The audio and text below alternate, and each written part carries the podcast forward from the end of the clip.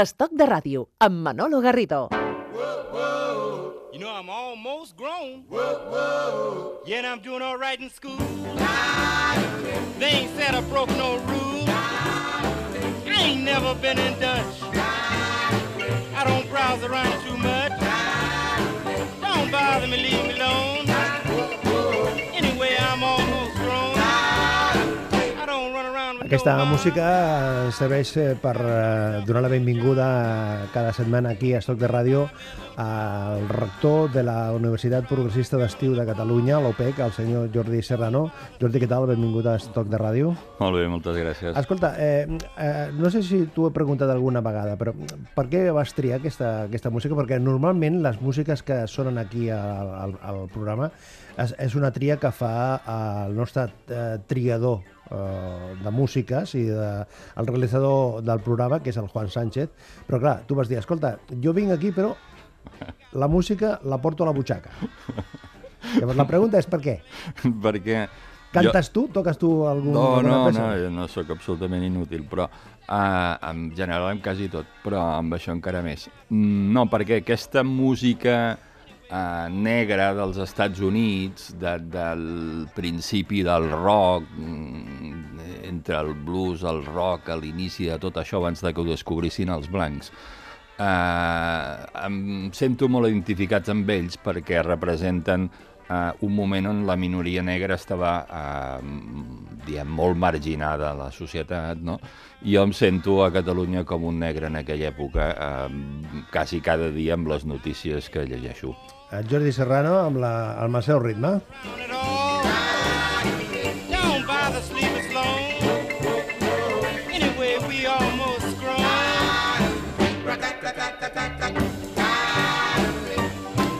Que això no significa que la situació estigui de color negre, no? O sí, o també, no? Bueno, Bueno, no, moltes vegades em sento com un estranger a casa meva, dient, no? Amb en eh, Jordi Serrano el, el que fem aquí a Estoc de Ràdio és eh, destilant, destilem, o destila ell, alguns dels aspectes de, de la vida, de la vida quotidiana. Eh? És, un, és un cistell on, on, on trobem gairebé de tot, eh, Jordi? O sigui, situacions més, Ah. més convencionals, més domèstiques i situacions eh, més complexes. Sí, intentem fugir del, de la conjuntura que a vegades, diem, ens omple tant que al final ens eh, crea desassossec i intentem parlar de coses més de la vida. Doncs el Jordi Serrano fa unes reflexions i eh, l'Anna Ruiz li posa veu. I després, el que fem aquí a la ràdio, fem la torna. Vicis catalans. Aquí, quan algú té una idea, automàticament en surten 10 que plantegen que el primer que cal fer és acabar amb aquella persona i aquella idea, en comptes de generar una sana competència. Un català, abans de tirar una idea endavant, s'ho pensarà mil vegades, no per la dificultat del projecte, sinó per les dificultats que li generarà en la seva vida quotidiana la reacció dels altres catalans. Això és un vici, Jordi? Jo crec que sí, no? No sé per què, però eh, també fruit de l'experiència, no? O sigui, quan, quan en, en, aquest país alguna persona té un projecte o una associació o tal, té una idea, vol tirar endavant, no sé, pot ser qualsevol cosa, no? Sempre en surten 10 eh?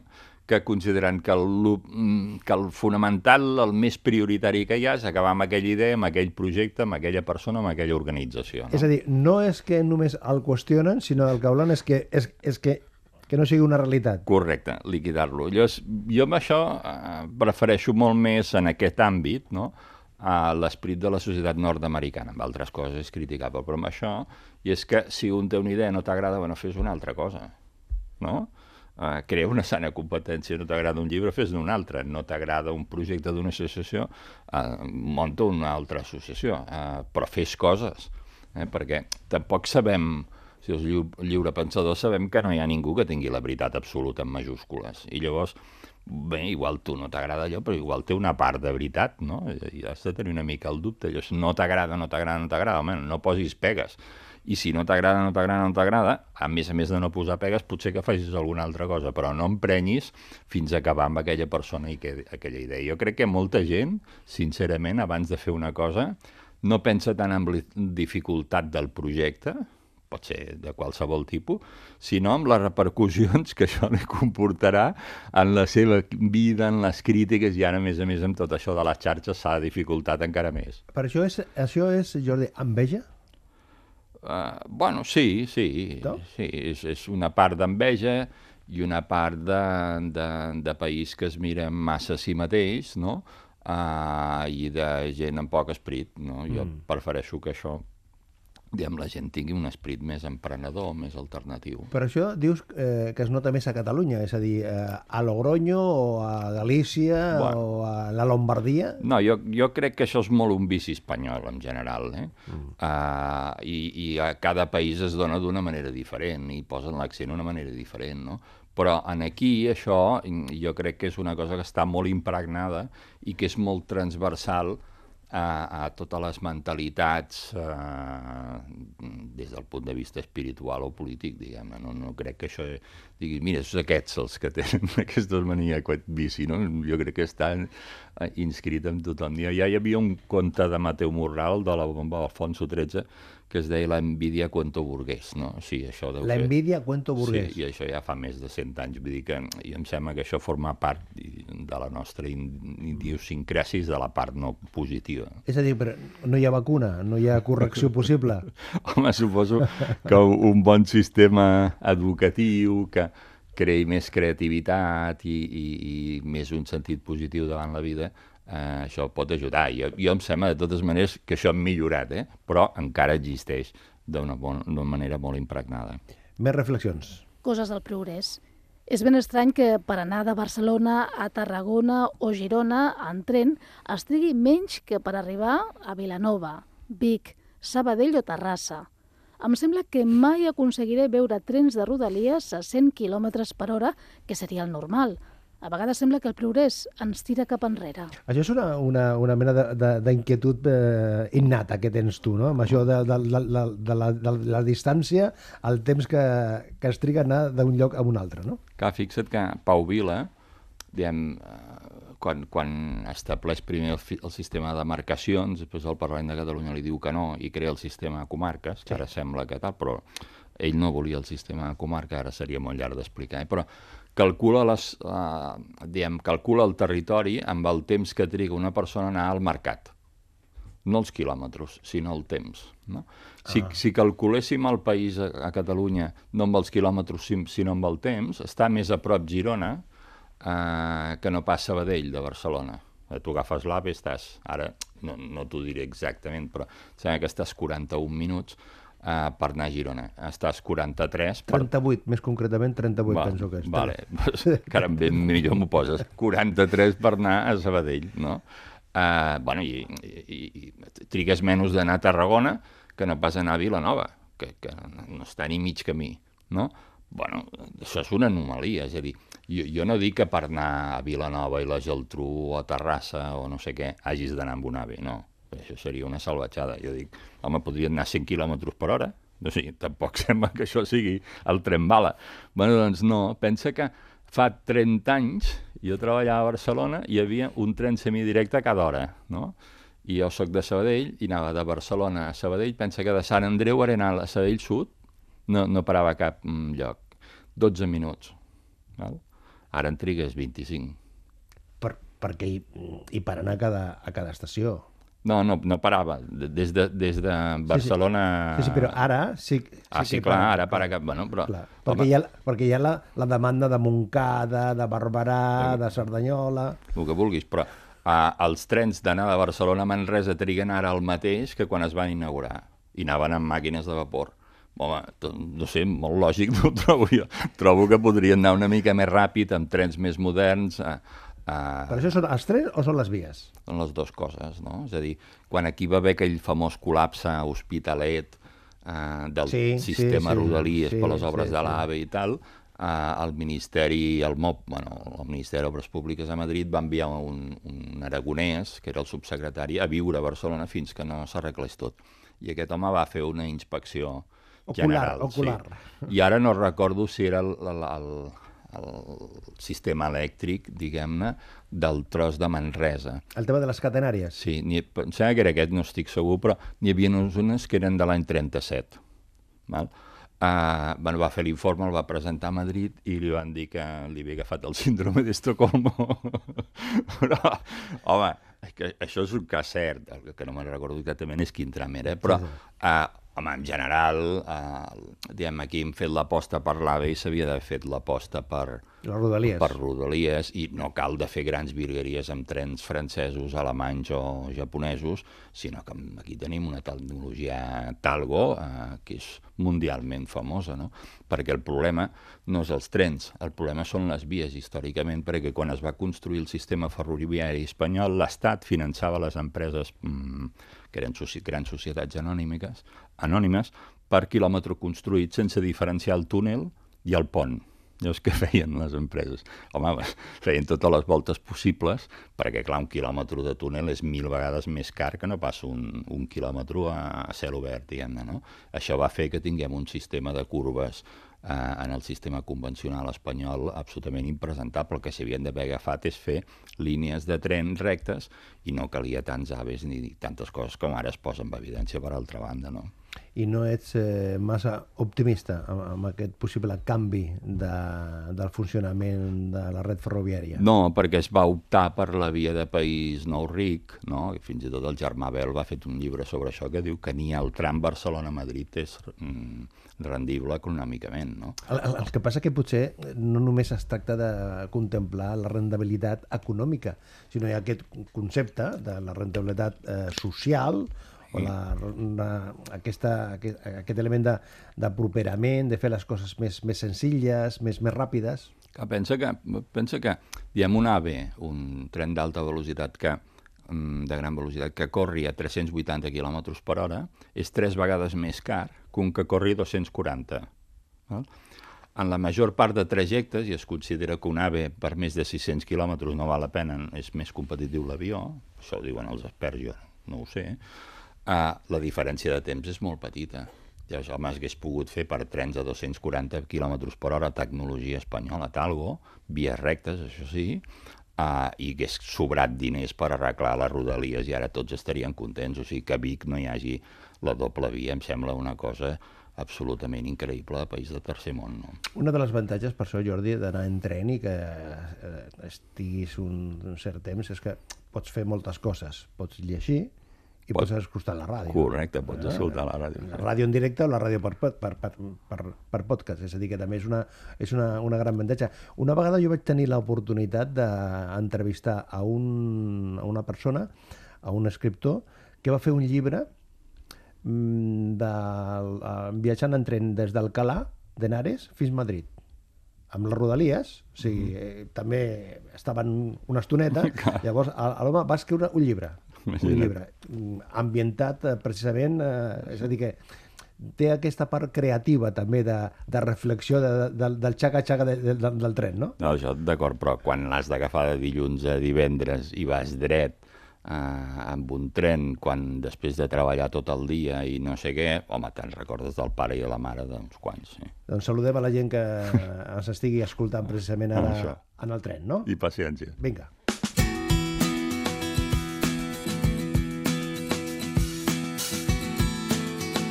Estat de ràdio, per escoltar, per compartir la vida quotidiana.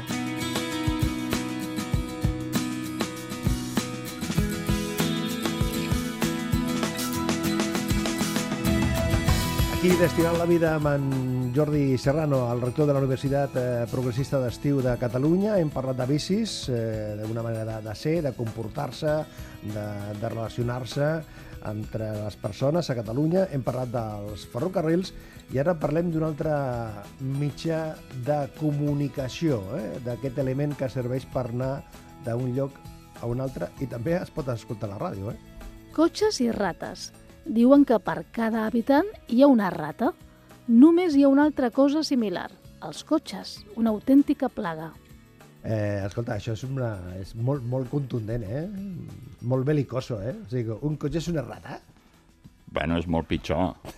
Molt pitjor perquè contamina... O sigui, ah, un moment, o sigui, m'estàs dient que la gent que va a un cotxe que són rateros o què?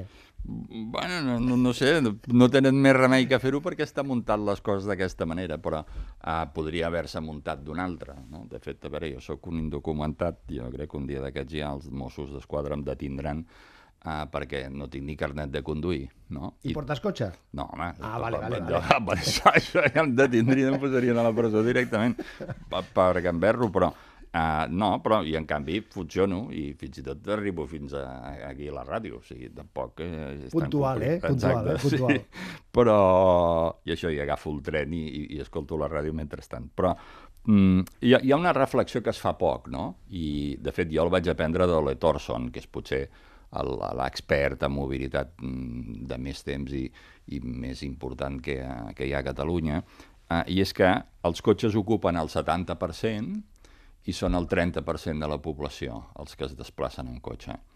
I al 70% de la població només li queda a les ciutats el 30% de l'espai. No? I dius, i, bueno, i això per què passa? No? Això passa perquè els que van en cotxe són els que manen. Són els que manen a les institucions, són els que manen als mitjans de comunicació, són els que manen a tot arreu, a les empreses, etc. No? I llavors això crea una cosa que la donem per suposat que ha de ser així, però que no hauria de ser així, perquè els primers damnificats, per exemple, són la gent gran i els nens. No? Ara els nens no poden anar en llocs sols, perquè les ciutats s'han convertit en trampes mortals pels nens, no? perquè hi ha cotxes per tot arreu a velocitats, eh, diguem, bastant impròpies.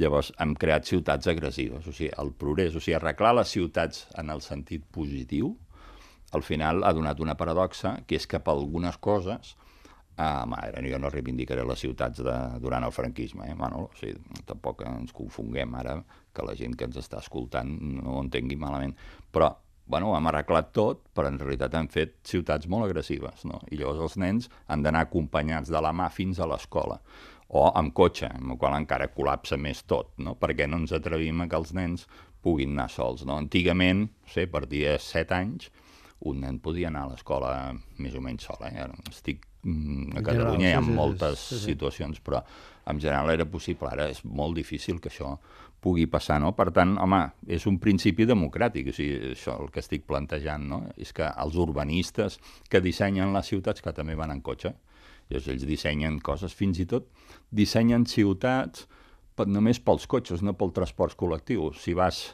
eh, i clar, jo, al no tenir carnet de conduir, sóc usuari intensiu també d'autobusos interurbans, no?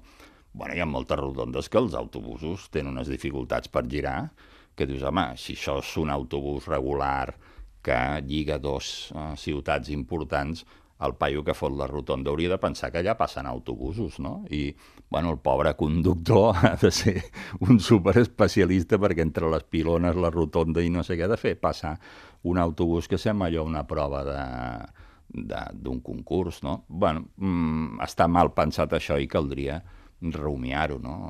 L'Ole Thorson va dibuixar la idea de, de, del camí escolar, no?, per crear espais protegits, però, bueno, algú hauria de qüestionar això, no?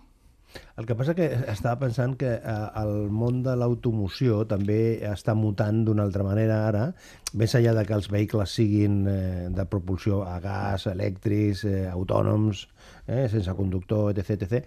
Però el que està mutant és que la gent no tindrà en propietat un cotxe, sinó que eh, agafaràs el cotxe quan el necessitis i no serà teu, eh? no, no, no serà teu, serà de- d'una empresa que tu has d'anar d'aquí a Vic doncs agafes el cotxe, el deixes a Vic i després quan, mm, si has d'anar de Vic a Ripoll, doncs agafes eh, un altre cotxe de Ripoll i després si has d'anar cap a Solsona, doncs agafes una, un altre cotxe. Clar, això tampoc facilitaria aquesta reflexió que tu feies de la presència i, la, i el poder que, que té el cotxe en el, en el dia a dia dels carrers.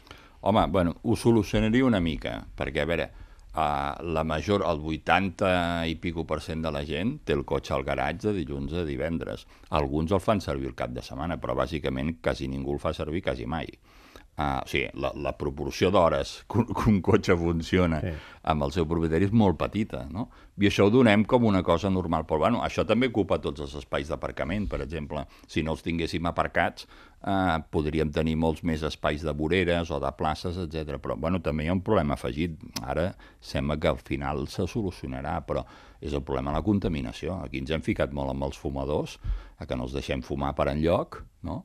Fins i tot, no sé, a les estacions de la Renfe i els ferrocarrils catalans a cel obert no es pot fumar, que és una cosa que jo no, no, no entenc. mm? I no fumes. Ara no, uh, però ho trobo una mica estúpid, no? Fins i tot hi ha alguns països que a places públiques on hi ha nen, o sigui, on hi ha jocs per nens no es deixa fumar, places públiques a cel obert, i en canvi deixem que els camions i els cotxes contaminin d'una manera collonant. I els cotxes que contaminen més, és el cas de la Volkswagen, contaminen 40 vegades el que deien els seus prospectes, no els hi posem ni una multa a Espanya. bueno, eh, és una cosa absolutament increïble. Si vols un dia en parlem d'això, però dona per molt. Anem cap a una altra reflexió. L'arrel del mal. Una de les coses que han fet més mal a la societat i a les institucions han estat les persones formades a les escoles de negocis i especialment a les de més relleu, com és SADE. Han agafat en molts casos elements del sentit comú dels nord-americans i els han traslladat aquí com si fos un catecisme, amb resultats lamentables. És a dir, que aquí els americans no són un mirall, eh, Jordi? Bueno, no, jo, jo, jo em carrego molt el management com aquí s'entén a Espanya, no? És a dir, en general, quan llegeixes autors clàs- clàssics com el Peter Drucker, etc, eh, bueno, diuen coses molt de sentit comú. No? Llavors les trasladen aquí com si fos una religió i les converteixen en una cosa absolutament lamentable. I, i jo em fixaré només, per exemple, en un element no? que en general el món ha fet molt mal, que és el concepte de recursos humans. No? I és agafem les persones i les convertim en un recurs i llavors com si fos eh, l'energia i llavors per tant les podem acomiadar, les podem desplaçar, les podem maltractar tot el que sigui. I a més la gent no sap, aquests que són de les escoles de negocis, de les grans multinacionals, que el terme recurs humà és de Vladimir Ilek Lenin. O sigui, que ja explicaràs si podem anar bé. Sí, sí.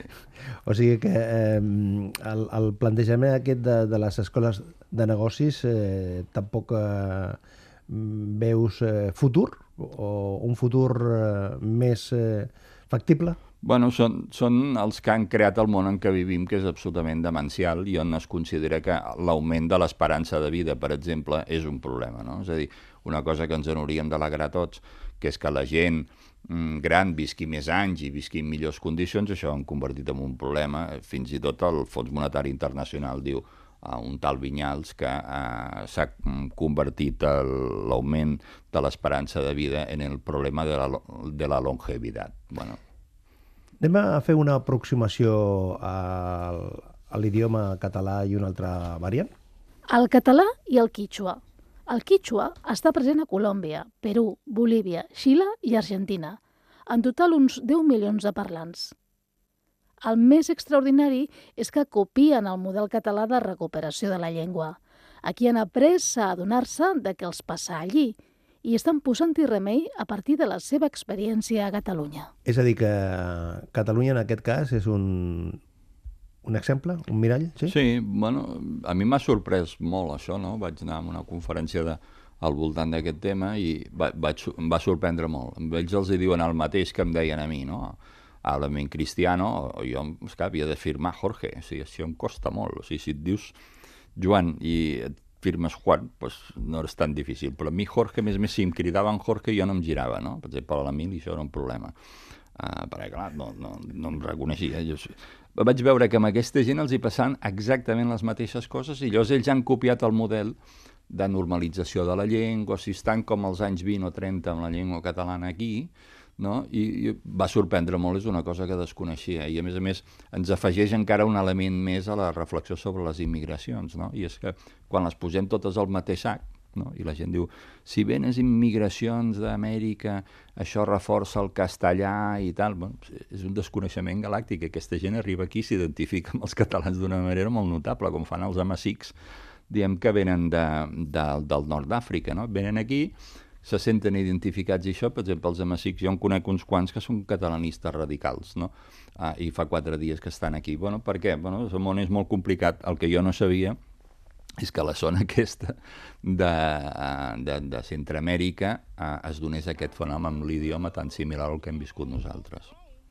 Doncs amb aquesta darrera reflexió d'aquest paral·lelisme, aquesta relació entre el català i el quítxua, tanquem aquest moment de, del destilador, eh? el destilador que és el Jordi Serrano, que és el que s'encarrega de destilar aquí els, els elements.